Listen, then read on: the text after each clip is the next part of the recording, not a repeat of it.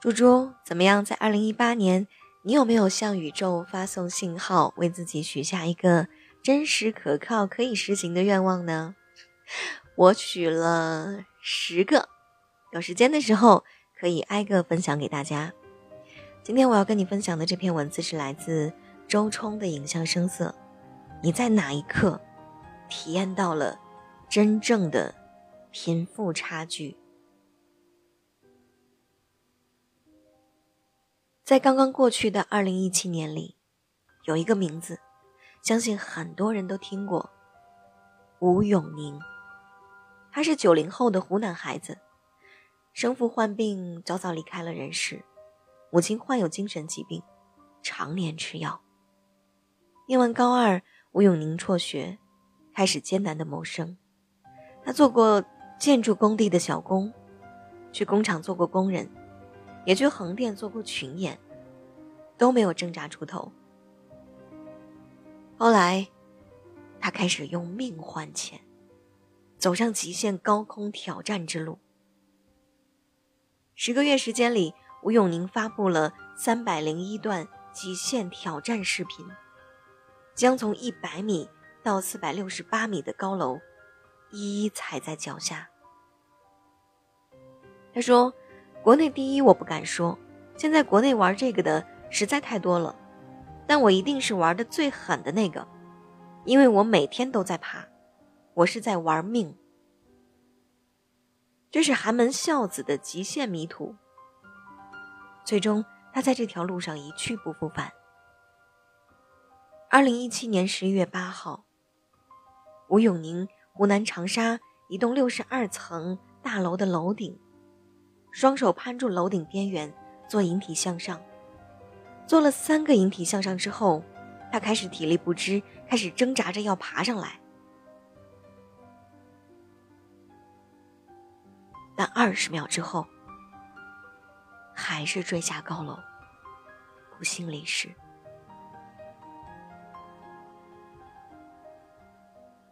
这些用命换来的视频，能换来多少钱呢？几万，几十万。不，这些视频每次收到的打赏，不过是一两百块钱，最多的一次是二百八十八点五元，二百八十八块五毛钱，不够富人擦一双鞋，不够富人一杯饮料，甚至买不起富人卫生间里的一个纸巾盒。可是。这是穷人的一条命啊！当吴永宁每次都以必死之心去攀爬高楼、做高楼极限挑战的时候，富人们浑身世界名牌，一家人每个月的伙食费高达几万多。当台风登陆珠海，周荣在狂风暴雨中拼命撑住自己的小货车不被掀翻，却被当场压死的时候。富人们的儿子在参加节目的时候说：“他长到十几岁，没有见过真正的贫穷，到过最穷的地方，就是广州。”当一个个穷人们被生活逼得满目无光的时候，富人们去一趟酒吧，动辄花几十万、几百万，为了带自己的狗回北京避雨，会乘坐豪华的私人飞机。你就会明白，在这个世界上，阶层有多森严，人与人的区别有多大。在电视剧《黑冰》里，王志文饰演的郭晓鹏曾经说过：“这是一个多么可怕的世界，他们残酷的把人分成三六九等，最高层的人可以最大程度的享受物质和精神的供应，随着层次逐渐递减。”最低层的人所拥有的物质能量，通常只能勉强维持他们的生存。精神供应几乎为零，这就是现实。有人呼风唤雨，享尽人间繁华；有人贫病交迫，三餐不饱，为了活下去，他们随时准备死去。如果你不懂什么是真正的贫富差距，我告诉你，这就是真正的贫富差距因钱而起，慢慢的变成方方面面的区别。其中明显的一点是，穷人花时间省钱，富人花钱省时间。二零一六年。我曾经听见一个人告诉我，他是贵州贫困山区的孩子，穷，父母务农，家中还有三个弟弟妹妹，生活艰难的令人窒息，不得不想方设法的赚钱，或者是省钱。春节返程的时候，他会从自己大山的家里走三个小时的路到镇上，再搭车到县城，到省城，再到现在工作的广州。那三小时路。其实是有车的，但他从来不坐，因为虽然多花三小时，却可以省三十多块钱。从省城到广州也有动车，他从来不坐动车，只买时间多出二十个小时的硬座，因为可以省将近一百块钱。在广州工作的时候，他也从来不打车，宁愿多走半个小时，甚至一个小时路坐公交车。或者是地铁。那么，有钱人是怎样对待时间的呢？连月说，他出门坐火车只坐动车商务座，因为舒适感好，可以省时间。武志红出门讲课也是非头等舱不坐。某个女性说，她出差住酒店，从来只住五星级，并且得是最繁华的 CBD 中央。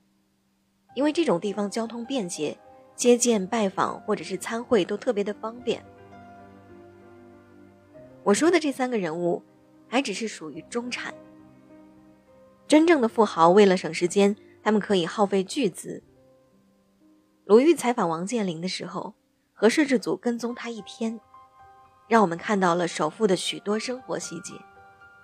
其中一个发现就是，王健林要出行的时候从来不等。马上乘私人飞机前往。王健林是想炫耀吗？不是，只是为了省时间。这就是贫富差距之间的又一个差距。穷人为了省钱可以掏出大把大把的时间，富人为了省时间可以掏出大把大把的钱。这样的结果又加剧了贫富分化，因为前者会让穷人的时间越来越廉价。后者会让富人越来越有效率，收入再度拉开，马太效应疯狂发生作用，富人更富，赢者通吃，穷人更穷，被动谋生。在知乎上，一个叫孙泽的医生说，在他们医院里，生离死别是常态，人生百态天天上演，人性在这里更加赤裸。你会经常被感动，也会经常感到彻骨寒冷。有一天，医院 ICU 来了一个十九岁的小姑娘，未婚先孕，外加禽流感，重度昏迷，情况非常的危险，需要引产保大人。男友妈妈大怒，不出一分钱，带着儿子消失。所谓世态炎凉，就是这样。但是更恶毒的还在后面。姑娘的亲爹妈也来了，听说女儿的情况竟然也不管。当天气女儿离去，到了晚上，大概觉得良心有一点过不去了，在门口烧黄纸。护士大喊：“你姑娘还没死呢，你这是干嘛？”保安将这两个父母带走。从此两个人消失，这是真事儿。父母为什么如此狠心？因为穷，他们支付不起那十几万的医疗费，也没有任何办法可想，只好抛弃病女，一走了之。直到女儿死了，穷，让他们没有办法善良。因为他们没有办法承担，于是像动物一样本能的要急于逃避责任。于是，穷人的世界里太多寒光闪闪，太多明晃晃的丑陋和不堪。可是富人呢？因为有钱，他们可以任何时候都维护自己的体面，保护自己的善良。比如刘强东回老家的时候，给家乡的年满六十周岁的老人们，一人发了一个一万块钱的红包，而且还将十亿元捐了出去。再比如，李嘉诚以千万巨资做慈善，马云做公益，明星献爱心。在这个世界里，从来没有哪个理由如此让人心碎。有了钱，人才能更善良。莫泊桑早在《我的叔叔于乐》里，用一个奇葩的故事告诉我们：当一个人贫穷的时候，至亲也会把你当瘟神。当你富有的时候，至亲才会把你当做福音。这也是最最残酷的贫富差距之一。真正的贫富差距不只是收入的多寡，还有底线的高低，行为的善恶。如果穷，你会深感八面受敌，哪怕是至亲，也可能转身离去。于是自己也会对世界多一份敌意。如果富，你可以享受四通八达、遍野春风，于是你也会对这个人间多一份善心。也就是说，在某种意义上，穷和富会直接导致你的品行坏还是好。苏格拉底曾经问克法洛斯：“在你看来，拥有很多很多的钱给你带来的最大好处是什么？”